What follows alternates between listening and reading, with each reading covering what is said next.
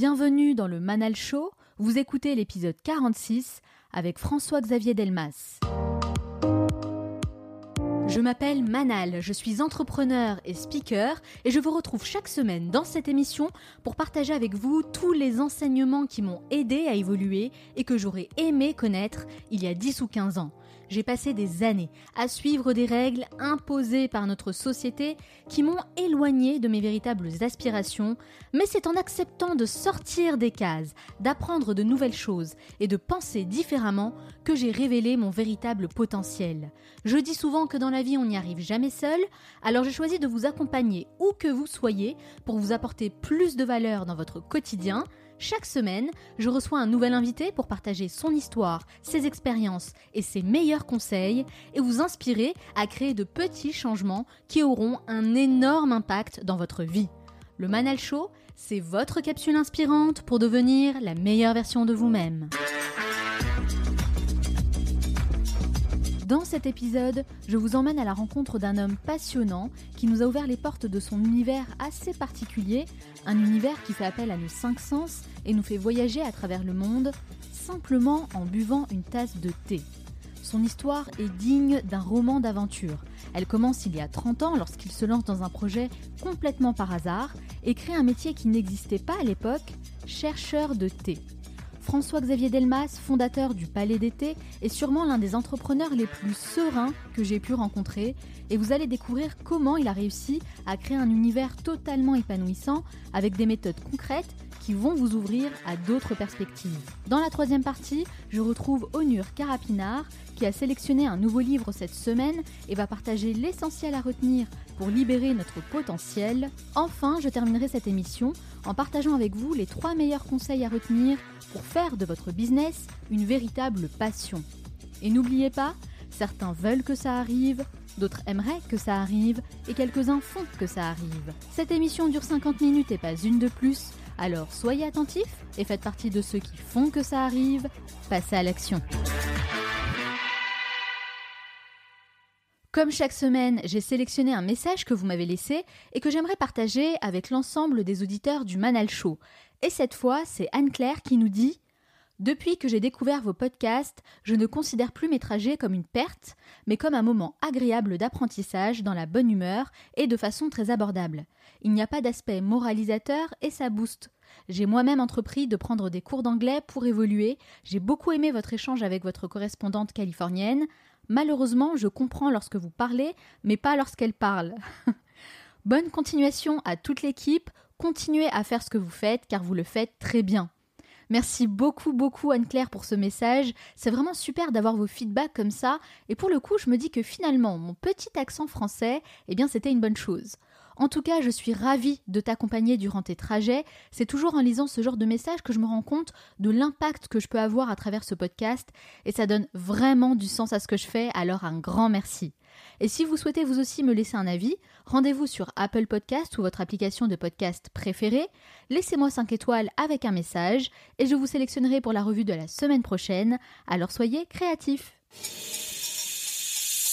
Il se décrit lui-même comme étant un chercheur de thé, un aventurier qui voyage à travers le monde pour dénicher des thés d'exception, des crus rarissimes, qu'il nous invite à découvrir dans son palais des thés. Une expérience hors du commun qui nous transporte dans un univers incroyable à la rencontre de nouvelles cultures et de nouvelles traditions, et surtout un respect profond pour les producteurs qui mettent tout leur savoir-faire dans la fabrication. Chine, Japon, Inde ou encore Sri Lanka, il nous fait voyager à travers des saveurs, des histoires et des rencontres. Cela fait plus de 30 ans qu'il met sa passion au service de ce projet exceptionnel, un travail qui apporte ses fruits puisque le Palais d'été est devenu la référence absolue et il est avec moi aujourd'hui pour répondre à mes questions. François-Xavier Delmas, bonjour. Bonjour. Merci beaucoup d'avoir accepté mon invitation et de me recevoir ici dans votre salle de dégustation à Paris. Absolument. On a tout, euh, beaucoup de thé euh, sous la main et quelques tasses devant nous, parce que le thé est présent. Donc c'est ici euh, que nous allons goûter euh, tout l'été qu'on peut recevoir les échantillons des quatre coins de la planète et pour faire la sélection, notamment des grands crus, puisque c'est la partie qui me passionne le plus. En effet, je confirme, on a de très jolis plateaux avec une belle présentation, ça donne envie en tout cas. Je pense que voilà, on va déguster au fil de l'interview. Hein. Ouais, c'est pas pour, faire joli, c'est. Moi, je sais pas vivre santé, alors voilà, j'ai toujours du thé avec moi. En tout cas, j'ai hâte de découvrir tout ça. Alors pour commencer, François Xavier, pourquoi? Pourquoi vous faites ce que vous faites aujourd'hui? Qu'est-ce qui vous motive à vous lever chaque matin? Euh, bah alors je suis, tombé un peu dans le thé par accident. Euh, mais j'ai beaucoup de sens. Euh, je trouve beaucoup de sens dans ce que je fais. Ce qui me motive, c'est que je trouve que c'est un produit très noble, le thé. Je trouve que c'est quelque chose de merveilleux. C'est juste des petites feuilles. Et en fait, il y a beaucoup de similitudes entre le vin et le thé. C'est des très beaux thés. Ça demande un travail incroyable de la part de fermiers qui sont en haut de montagnes de différents pays et qui font des choses assez extraordinaires. et et tous les matins, j'ai un. Alors déjà, dès que je me lève, je bois du thé. Et surtout, ça, je suis heureux de promouvoir le travail de gens qui font des choses extraordinaires aux quatre coins de la planète et d'essayer de faire découvrir en France ou, euh, ou en dehors de la France euh, euh, tous différents. Il y en a une variété absolument incroyable. Oui, c'est ce que j'ai découvert d'ailleurs en préparant cette émission. Et je sais que vous voyagez beaucoup, hein, vous êtes très souvent en déplacement. Alors dites-moi, quelle était votre dernière destination? Euh, la dernière destination, c'était euh, c'était le Népal et Darjeeling. Darjeeling et le Népal, c'est juste l'un à côté de l'autre. Et je vais assez souvent dans ce coin-là. Euh, alors Darjeeling, par exemple, parce que c'est quand même un, nom qui est relativement connu. vous êtes donc j'étais en novembre et vous êtes juste juste en dessous du troisième sommet du monde qui s'appelle le Kanchenjunga et euh, donc c'est les contreforts de l'Himalaya. On est juste à la limite euh, Népal, Bhoutan, Inde et Tibet ou Chine comme vous voulez. Et, et vous avez ces paysages absolument spectaculaires. Et j'y étais à ce moment-là parce que c'est les dernières récoltes de l'année, donc les dernières feuilles. Parce que le théier, qui est un camélia, rentre en dormance quand la température baisse. Et voilà, jusqu'en mars, euh, il va dormir tranquillement. Et en mars, on reviendra pour récolter ses nouvelles feuilles. En tout cas, ça donne envie, ça fait voyager. Et avant de rentrer dans le vif du sujet, j'aimerais parler d'un personnage que vous connaissez bien. Il s'agit de Saint François Xavier. Alors mhm. non, ce n'est pas vous. Hein. Non. Saint François Xavier était missionnaire jésuite, connu notamment pour ses succès missionnaires en Inde et en Extrême-Orient, d'ailleurs des régions d'où proviennent les meilleurs thés hein, du monde. Vous vous appelez aussi François Xavier, ça ne s'invente pas. Est-ce qu'on peut dire que vous étiez un peu prédestiné à faire ce que vous faites aujourd'hui? Je suis pas sûr d'être prédestiné à ça. Oui, il se trouve que Saint François Xavier a une vie marrante parce qu'il a, enfin marrante, je sais pas. En tout cas, il a voyagé énormément et et il a parcouru toute, euh, toute l'Inde, euh, le Japon, le, en fait, il a vraiment parcouru toute l'Asie. Euh, la, Chine, il a essayé, mais il a, pas, il a juste réussi à y mourir, mais pas vraiment à arriver sur le sol chinois. Ah, mince. mais il se trouve que j'ai un peu de sang basque et que ce saint vient aussi du Pays basque, donc il y a un vrai sens à avoir ce prénom-là. Alors, je vous parle de ça parce que vous êtes aussi auteur du livre Ma vie de saint. C'est un roman, donc vous avez visiblement plusieurs cordes à votre arc. j'aime beaucoup les, la feuille. donc, le thé, c'est la feuille verte et j'aime bien aussi la feuille blanche qui est la feuille de papier. Donc voilà, ma vie, c'est la feuille. Alors, en préparant cette émission, François-Xavier, j'ai découvert que votre mère était amatrice de café. Donc j'imagine qu'il n'y avait pas forcément beaucoup de thé hein, à la maison. Alors comment vous avez découvert le thé et appris surtout à l'apprécier autant? Ah oui, dans mon environnement familial, il y avait personne qui buvait du thé. En effet, j'en avais jamais bu une tasse avant de créer l'entreprise ou presque. Euh, comment j'ai appris Donc j'ai vraiment, euh, j'étais mauvais à l'école. Les études, ça me cassait les pieds. Donc j'ai, je bossais dans un petit journal informatique et on buvait du thé de temps à autre, que X, X ou Y. Je pense qu'il y avait personne qui aimait le café. Et on ne savait pas quoi boire et et c'est venu un peu comme ça. Et en fait, comprendre que ça venait d'une discussion en fait entre amis, entre collègues, c'est ça. Hein? Ouais, de bureau, euh, collègues, amis d'amis. Euh, mais c'était assez informel hein, et c'était pas vraiment l'idée de faire une société. C'était un peu. Euh, euh, c'était un peu de briquet de broc en fait, c'était du bricolage. Et au bout de deux ans, on avait perdu tous nos sous. Et à ce moment-là, j'ai repris les parts de tout le monde parce que moi, ça m'avait énormément plu et j'ai eu envie de continuer et, de, et, de, et que ça existe. Et j'y tenais énormément. Mais alors pourquoi avoir choisi d'ouvrir une boutique de thé?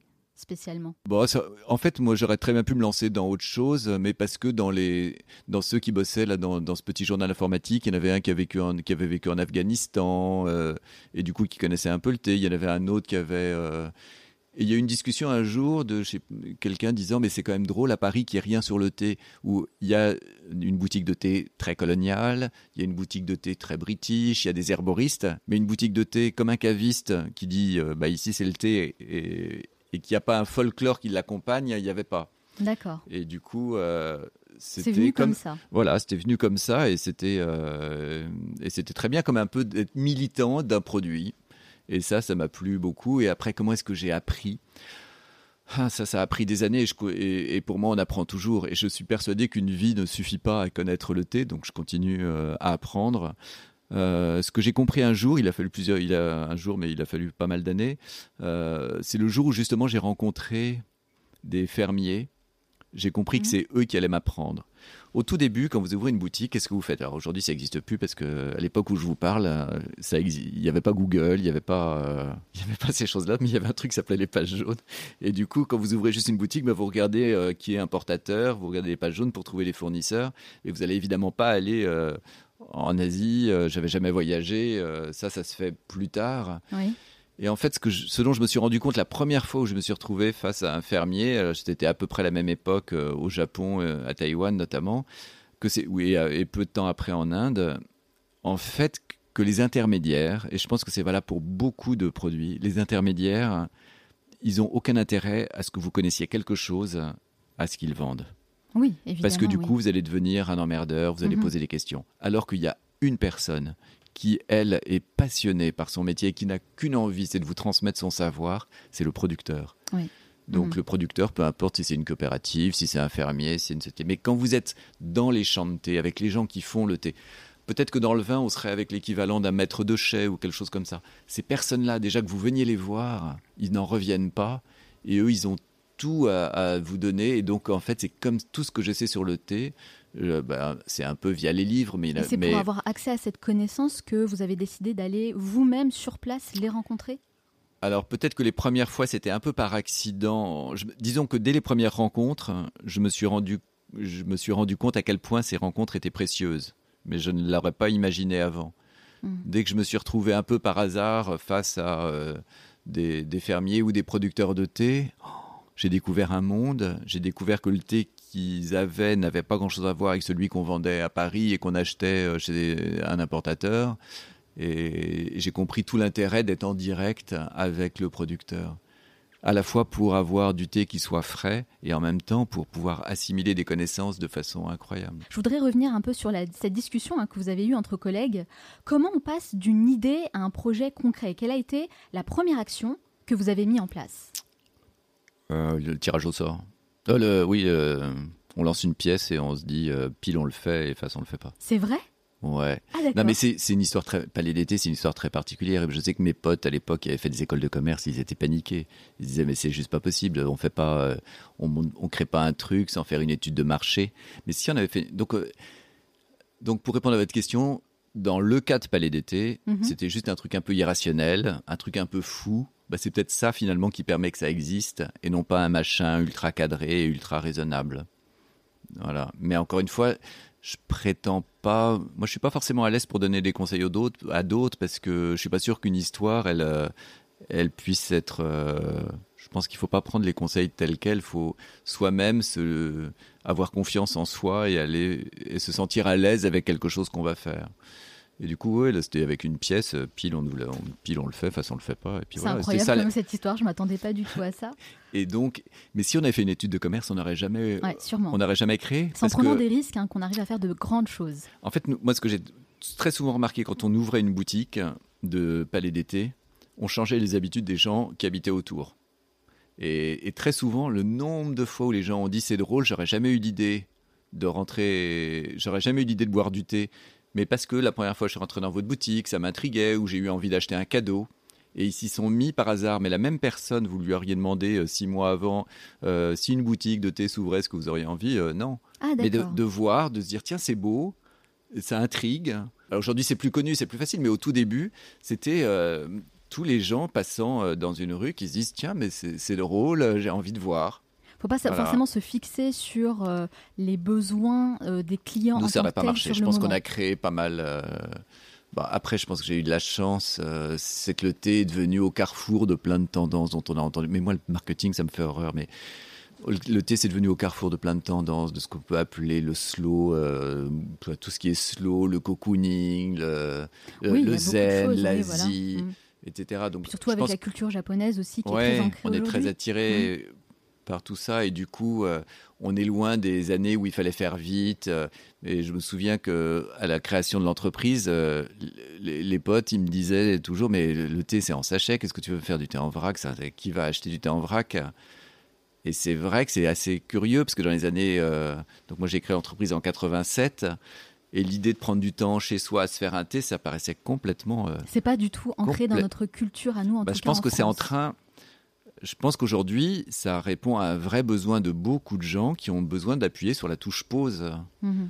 Donc là, on va pas le faire, sinon ça va flinguer l'émission. mais, mais- mais ils ont besoin dans la, dans la vie, euh, de temps en temps, de, d'avoir un moment à soi ou pour quelqu'un d'autre où on va juste être calme, où on va poser le téléphone, on va l'éteindre, on va arrêter d'être son pouce. Ah, je suis totalement d'accord, oui, c'est vrai. Et je pense que le thé aujourd'hui, répond à un vrai besoin par rapport à En ça. tout cas, c'est intéressant de voir que vous n'avez pas forcément répondu à une demande, vous avez créé la ah oui, demande. ça c'est sûr. Et d'ailleurs, vous étiez 45 actionnaires au départ. Ouais. Alors comment ça se passe? Comment vous avez réuni euh, l'argent et puis comment ça se passe quand on est 45 personnes? En C'est fait, c'est- beaucoup quand même.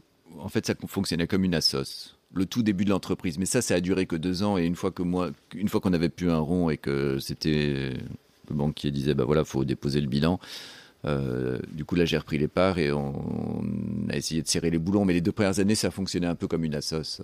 En fait, euh, vous dites aux gens, tiens, t'as bien un ami qui peut mettre 2000 francs, parce que c'était des francs à l'époque, euh, ou un voisin de palier, ou je sais pas. Puis, et ça se trouve, si vous, c'est, et du coup, nous, on se disait, bah, au moins 45 actionnaires, ça fera 45 clients. Et donc, ça fera 45 personnes qui vont en parler. Donc vous avez ça- déjà travaillé avec le réseau, avec les personnes de Ouais, votre entourage. Ouais. Ok. Alors, il n'y avait pas de. Il n'y avait pas de réseau grâce à son téléphone, euh, donc euh, il n'y avait pas de la viralité qu'on peut avoir aujourd'hui, mais c'est pas si sorcier.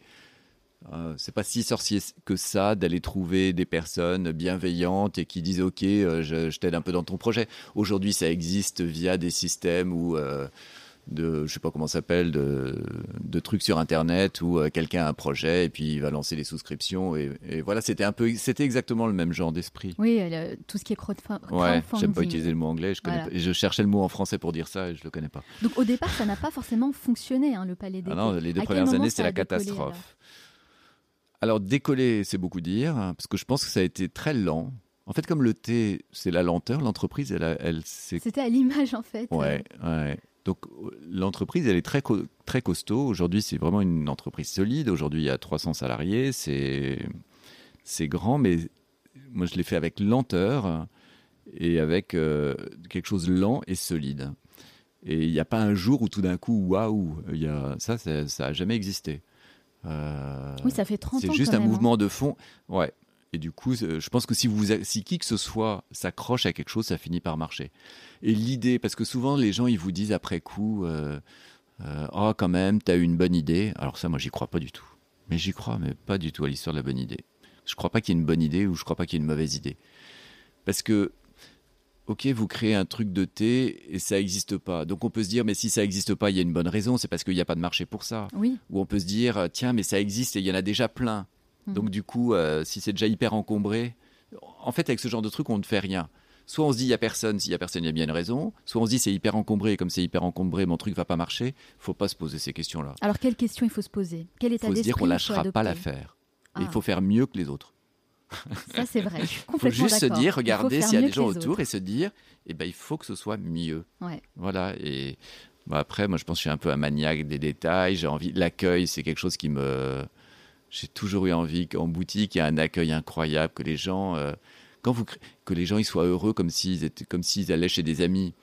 Forcément, quand vous ouvrez votre première boutique et qu'il n'y a pas un chat, s'ils n'ont pas un effet waouh, euh, ça va être difficile. Ouais. Donc euh, au tout début, ça c'est dans les dans l'ADN, je pense, de Palais d'été, que quelqu'un qui vient chez nous, il doit être heureux.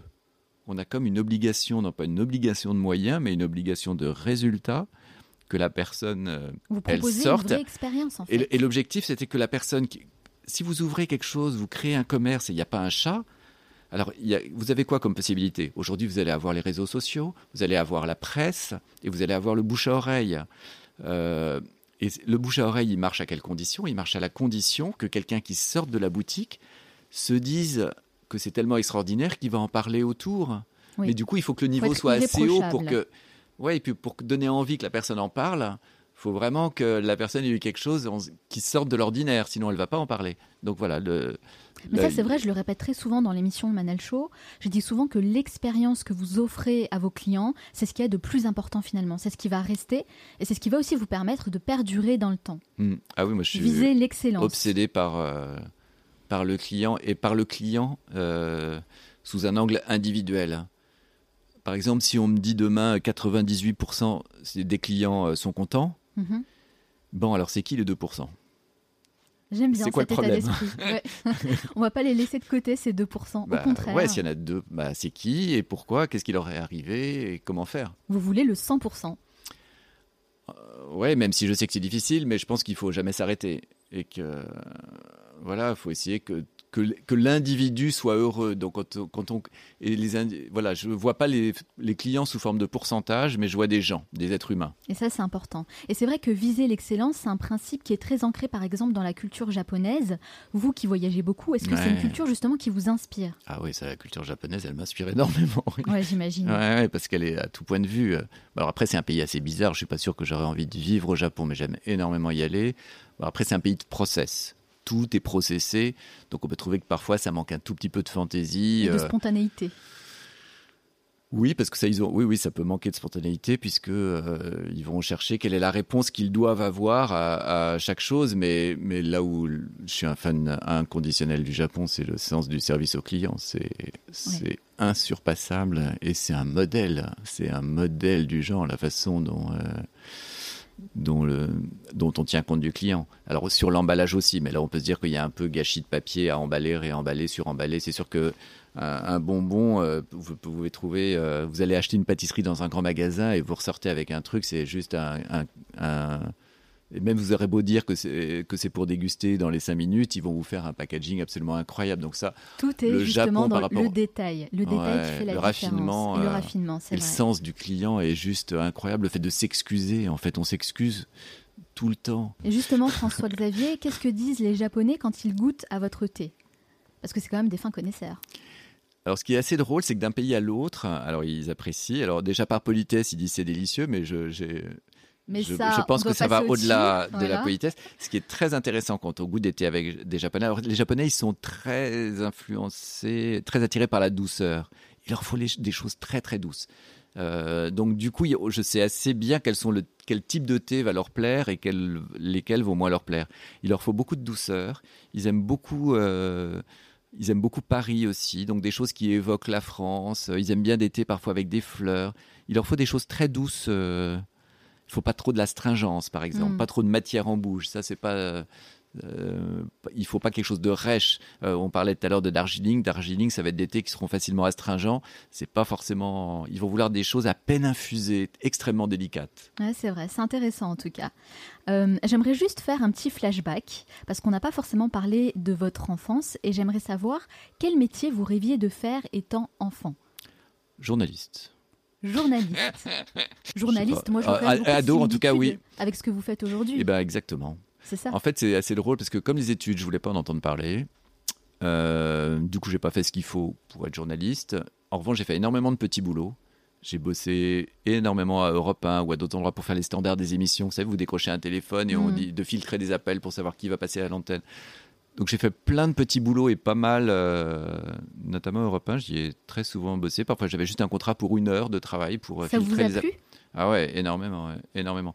Et j'aimais bien les émissions le soir, où, euh, ça j'étais hyper attiré. Et donc ce qui m'intéressait énormément dans le métier de journalisme, c'est le fait d'expliquer, de se faire expliquer quelque chose clairement pour que d'autres le comprennent.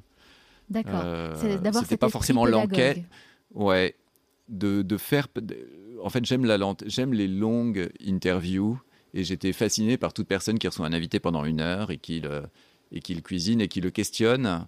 Euh, surtout pas les machins du matin où vous avez 3, 3 minutes ou 1 minute 30 pour répondre à trucs. Avec 5 invités autour de la ah, table. Ça, je vois pas. Je, je comprends pas l'intérêt. Je comprends pas l'intérêt de ça. C'est du hachis parmentier. Enfin, c'est du hachis. Euh, mm, mm. c'est, je, je, vois pas trop le rapport. Pourquoi pour vous moi, n'êtes pas allé au bout? Pourquoi vous n'avez pas fait bah, euh, Parce que je pense qu'il faut faire des études et qu'il faut faire soit une école. Obligatoirement. Bah, pour être journaliste, hein, souvent, c'est ce qu'on m'avait donné comme conseil. Mais mm. du coup, peu importe, puisque finalement, je pense qu'une manière que j'ai aujourd'hui d'exercer mon métier répond totalement à ce qui m'intéressait dans le métier de En fait, ce qui m'intéressait dans le métier de journaliste, je l'ai trouvé ou je l'ai fabriqué moi-même dans mon métier, dans le métier du thé, à savoir d'aller rencontrer des gens, de comprendre ce qu'ils font et d'aller en parler à d'autres euh, qui sont les clients euh, finaux ou qui peuvent être des chefs euh, étoilés et où je vais mettre en relation. En fait, je vais être une passerelle, exactement comme sur une émission où vous recevez quelqu'un pendant une heure, où je vais, ça va être une, je vais être une sorte de passerelle entre quelqu'un qui est, alors en ce qui concerne le thé, qui est un fermier en haut de sa montagne, au bout du monde, et quelqu'un ici en Europe et qui va dans une boutique et qui va découvrir le thé vous êtes une sorte de reporter du thé. Et d'ailleurs, moi, j'ai connu ma première expérience palais d'été il y a environ deux ans. Donc, c'est assez récent, hein, mais je m'en rappelle très bien euh, parce que je suis allée à la boutique qui se trouve dans le Marais et j'ai été absolument fascinée fascinée par l'univers que vous avez créé autour de ce projet. On sent vraiment votre passion et votre désir de proposer les meilleurs thés possibles. Et pour ça, vous parcourez le monde pour rencontrer des producteurs. Je trouve ça absolument génial. Alors pourquoi c'est si important pour vous? En fait, je pense que j'aime les gens. C'est tout. Quand je vois des feuilles de thé, euh, je vois des gens... Euh, encore une fois, je vois, les je vois les fermiers, je vois les clients. Et j'ai envie que les deux soient contents. J'ai, du bonheur à rencontrer les deux. J'ai du bonheur à être dans une boutique à rencontrer des clients. J'ai du bonheur à être euh, dans les thé, à essayer de comprendre. Alors évidemment, quand je suis dans un thé, euh, dans une ferme, etc., j'ai plein de questions. Quand je, vois, quand je bois un thé qui est extraordinaire, j'ai envie de savoir comment on y est arrivé là. Est-ce que c'est euh, vraiment la maîtrise d'un certain travail? C'est quoi la part du hasard qui peut aussi venir, ce qui est très compliqué sur le thé aussi, c'est quelqu'un qui vous fait un très beau thé. Là, j'en ai trois, quatre devant moi, qui sont des thés euh, assez euh, exceptionnels. Par exemple, là, celui-là qui est du Vietnam. J'en suis extrêmement heureux, je le trouve absolument délicieux, mais rien ne me dit que la même personne, la même ferme va être capable l'année prochaine de faire le même. Donc, je dois remettre tout à zéro chaque année et resélectionner des thés rares parce qu'un producteur qui fait un très beau thé à un moment donné, il y a une partie aussi de la météo, il y a des tas de facteurs qui jouent. Rien n'est jamais acquis. rien n'est jamais acquis. Alors bien sûr, le gars qui fait un thé très beau, il y a toutes les chances qu'il sache faire, mais c'est pas dit que l'année prochaine, je sélectionne son thé. Vous remettez Donc il faut être assez humble. Euh, ouais, il faut recommencer. Je le remets en question lui, je me remets en question moi. C'est bien, c'est intéressant. En fait, dès, qu'on est sur euh, dire l'extrême qualité, il n'y a pas de régularité possible. En tout cas, c'est intéressant de savoir que voilà, quand on vise l'excellence, quand on veut d'excellents produits, euh, rien n'est jamais acquis, il n'y a pas de régularité, il faut toujours se remettre en question. Et ça vous force, vous aussi, à développer encore plus de compétences, de connaissances et de travailler dur hmm. pour toujours être le meilleur en fait dans votre hmm. domaine. Moi, j'aime vraiment beaucoup cet état d'esprit. Hmm. Et c'est vrai que vous vous présentez comme un petit sommelier. Et c'est aussi comme ça que vous appelez les membres de votre équipe.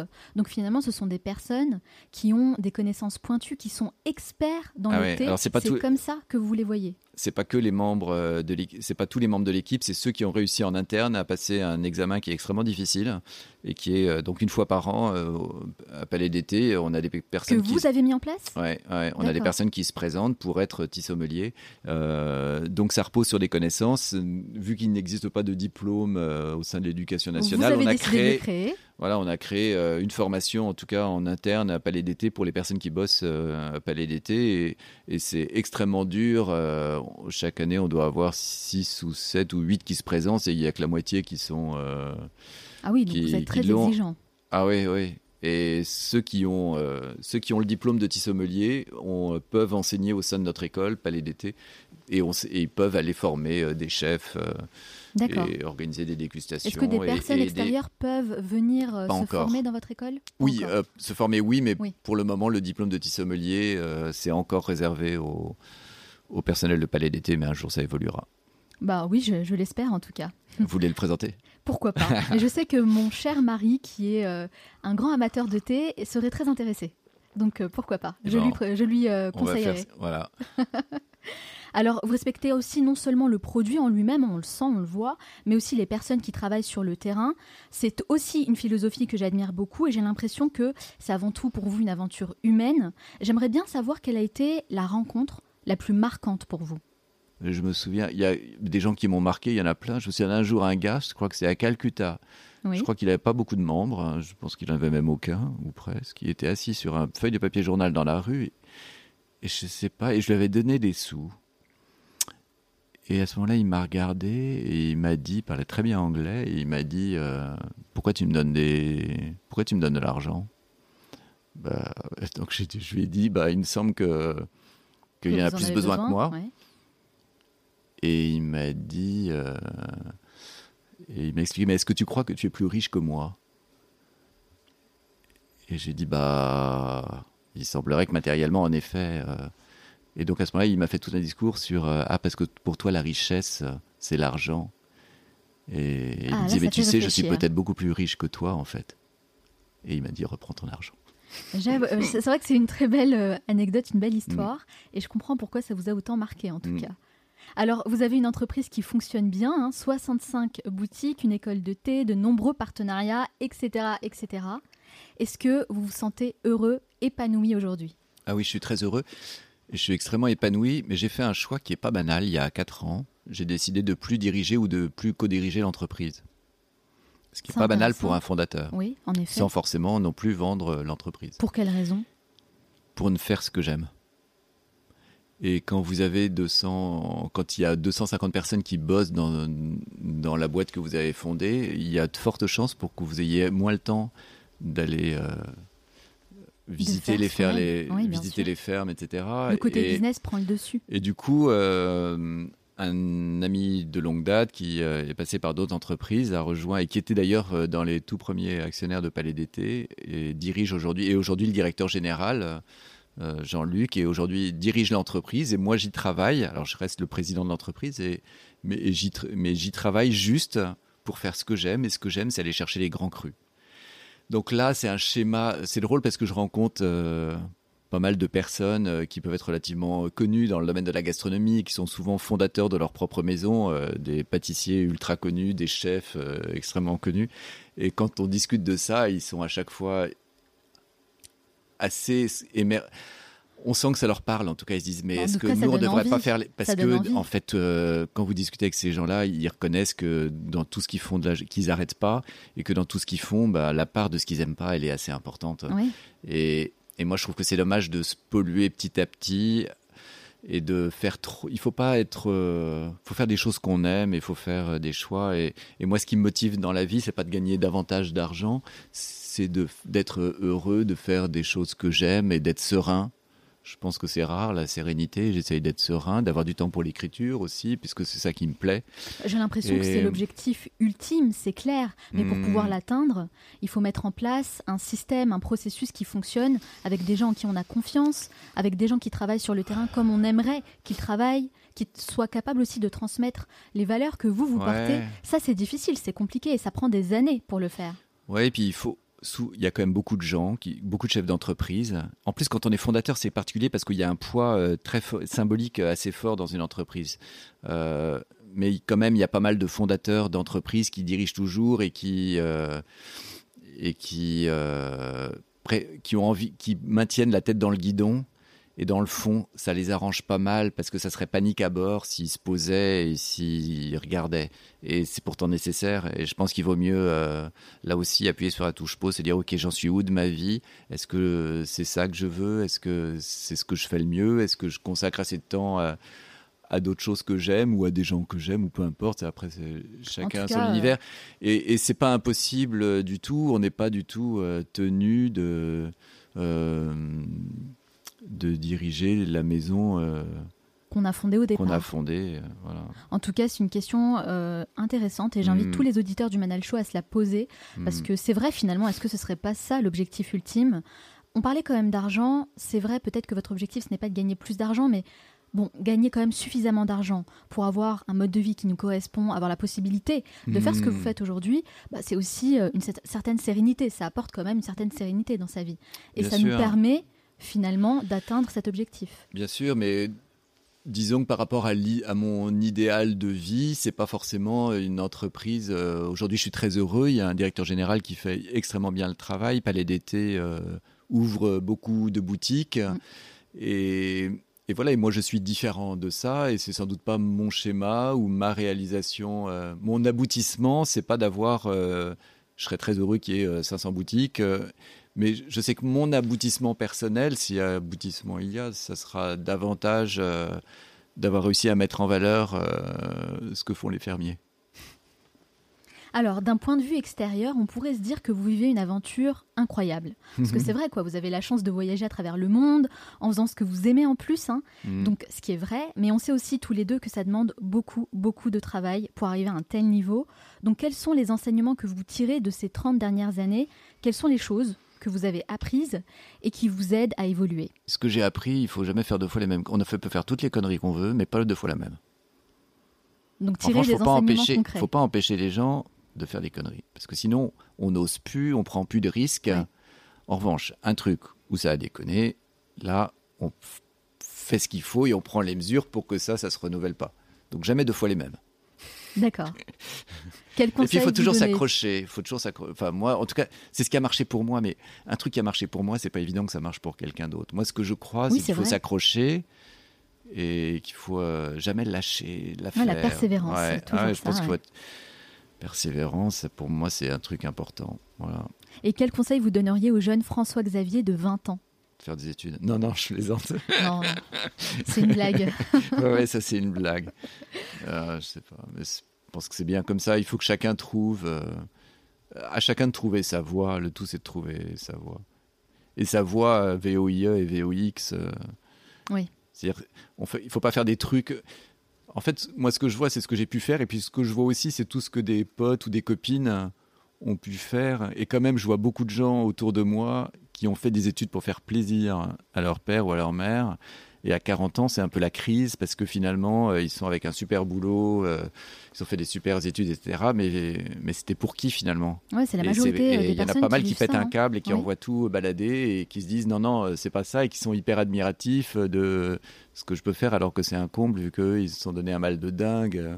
Hmm. Donc je pense qu'il faut écouter sa voix et écouter sa propre voix VOX pour trouver sa voix VOIE. Et vous vous voyez où dans 10 ou 15 ans? Voilà, euh, avec du thé devant moi. Aussi simple que ça. On ne change rien. Merci beaucoup en tout cas François-Xavier d'avoir répondu à toutes mes questions. Mais ce n'est pas totalement fini. À la fin de chaque interview, je pose une série de questions rafales. Il faut répondre le plus spontanément possible, hein, sans trop réfléchir. Le but, c'est de mieux vous connaître. Ça dure 1 minute 30. Est-ce que vous êtes prêt D'accord. C'est parti. Quelle est la première chose que vous faites en vous levant le matin? Je bois du thé. Quelle personne admirez-vous le plus? Des gens qui font des thés extraordinaires. Quel est le dernier livre que vous avez lu? Euh, Un livre de Nicolas Bouvier que j'ai relu, L'usage du monde. Quelle est votre plus grande peur? Oh, j'espère ne pas avoir trop de peur. Je regarde pas trop la peur. Faut avancer. À quand remonte la dernière fois où vous avez bu du café? Aucun souvenir plus de 30 ans, plus de 20 ans, 30 ans. J'aime l'odeur, mais j'aime pas le mettre dans ma bouche. Quel animal vous représente le mieux? Ah, j'adore les oiseaux. Comme je suis fan de Bretagne, je sais pas, les goélands, les. les choses qui planent, qui sont lents. Quelle application utilisez-vous le plus? J'essaye d'éviter d'utiliser des applications parce que j'en ai ras-le-bol des téléphones. Quel livre offririez-vous en premier? Justement, Nicolas Bouvier, je trouve que c'est très intéressant parce qu'il y a à la fois le, voyage et une qualité d'écriture rare. L'usage du monde, c'est merveilleux. Quel est le plus grand risque que vous ayez pris jusqu'à présent? Palais d'été, c'était quand même un risque. Ça fait 30 ans que ça dure aujourd'hui. Enfin, c'était un risque initial fort quand même parce que c'est sa vie qui est en jeu. Quelle est la chose à laquelle vous croyez et que les autres considèrent comme une folie? Je crois au, au bonheur de goûter du thé matin, midi et soir. Comme un fou de thé. Ça existe d'ailleurs, les fous de thé. Si vous disposiez de 100 euros et pas un euro de plus, dans quoi les investiriez-vous? Dans l'amitié. Quand je dis dans l'amitié, c'est pour offrir. Vous qui voyagez beaucoup, si vous deviez habiter quelque part pour le restant de votre vie, quelle ville choisiriez-vous? Demain matin, je peux vivre en Inde, je me sens chez moi. Darjeeling, euh, je suis chez moi.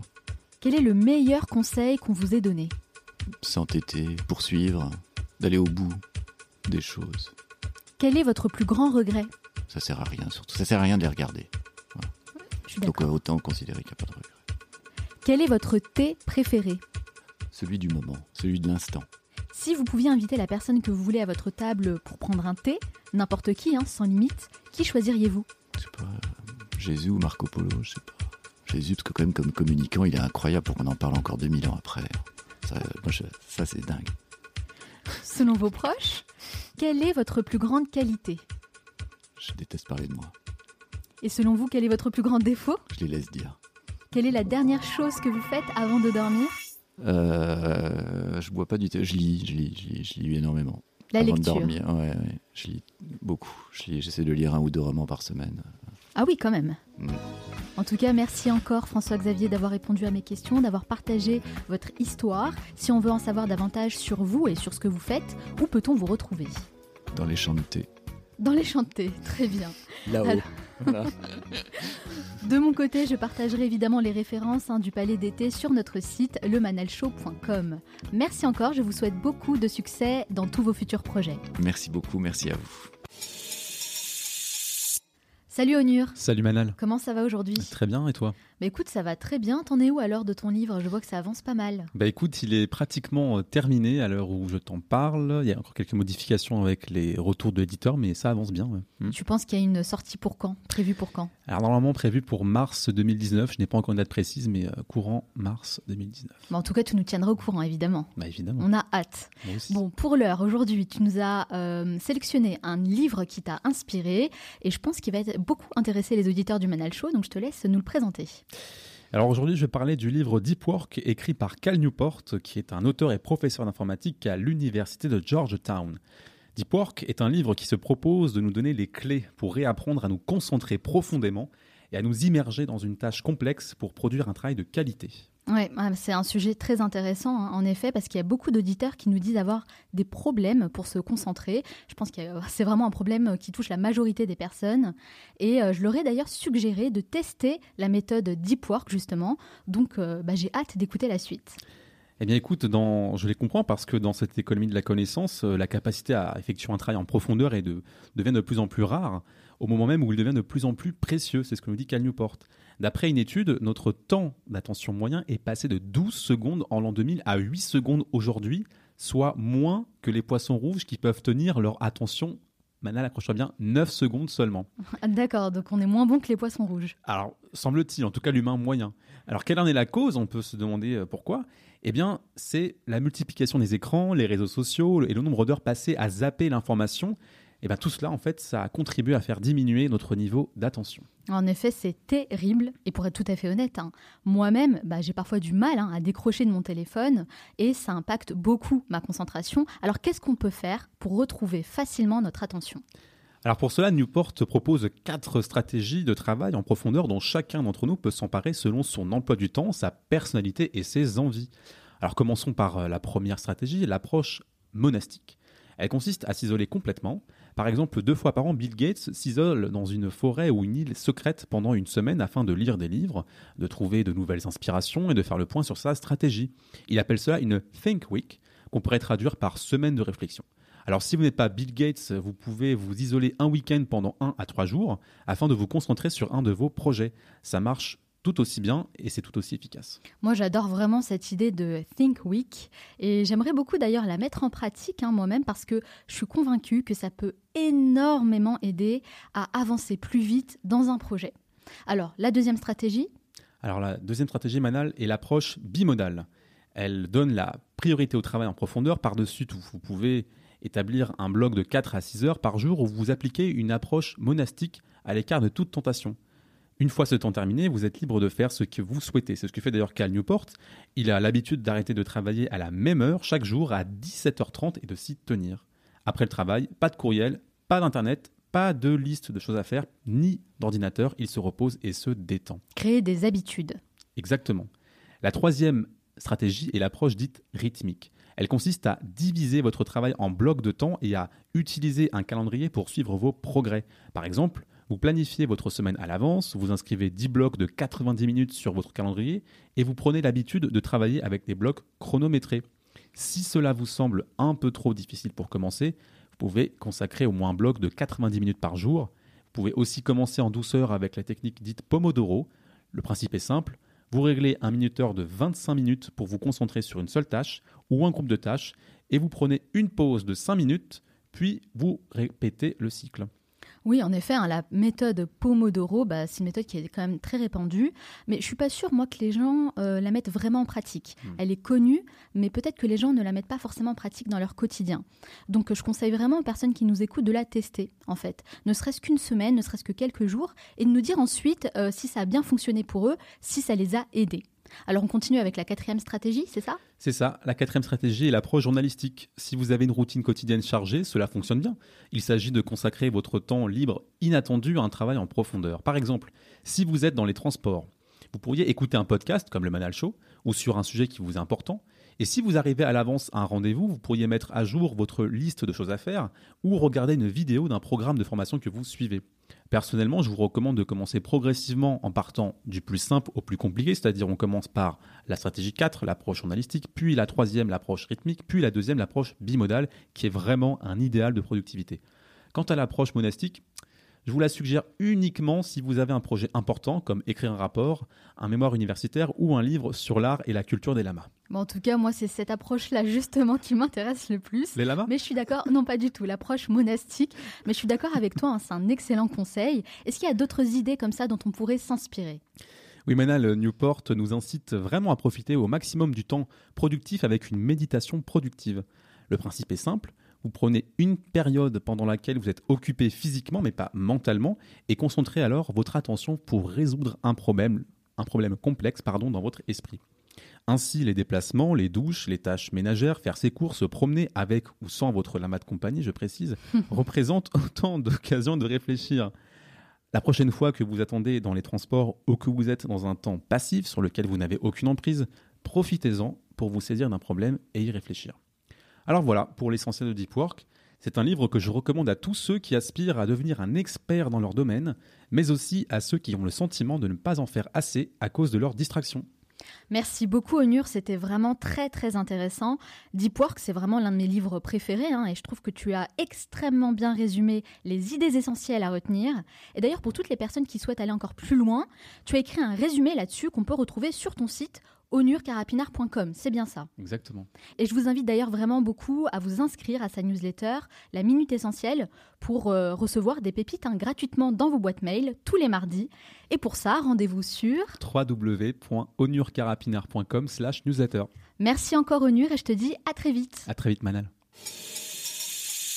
Nous arrivons à la fin de cette émission, mais avant de vous quitter, j'aimerais partager les trois meilleurs conseils à retenir de mon entretien avec François-Xavier Delmas. Conseil numéro 1. Une bonne idée de business n'est pas forcément liée à vos passions.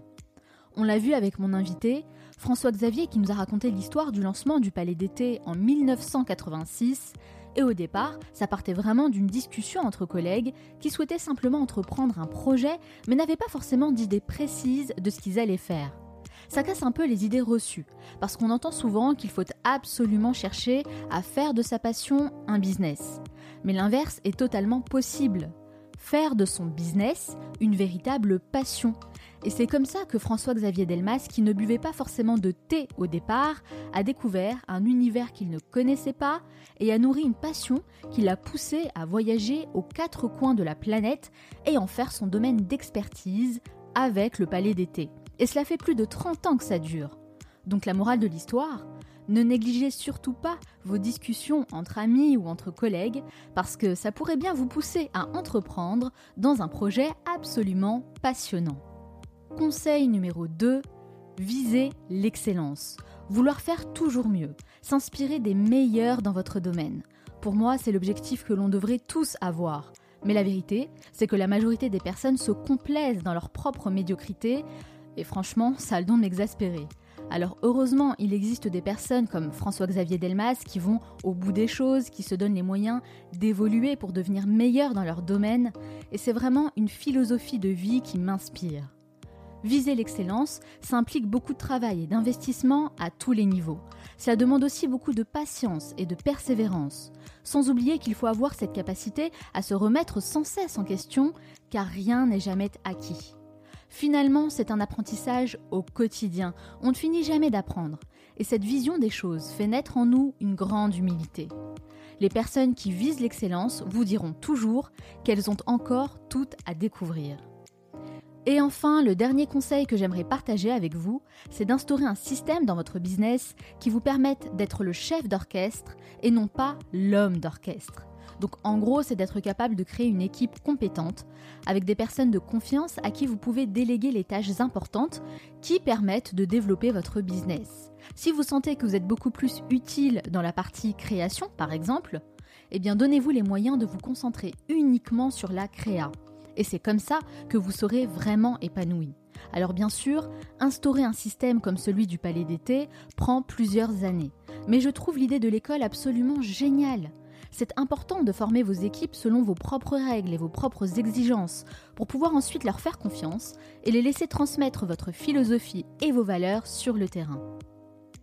J'espère vraiment que cet épisode vous a plu et si vous avez apprécié cet entretien, prenez simplement deux petites minutes de votre temps pour laisser un avis sur Apple Podcast ou sur votre plateforme d'écoute préférée comme Spotify ou Castbox.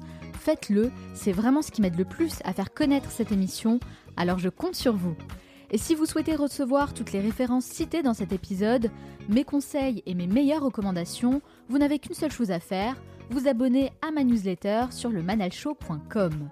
Nous, on se retrouve la semaine prochaine pour un nouvel épisode. Ciao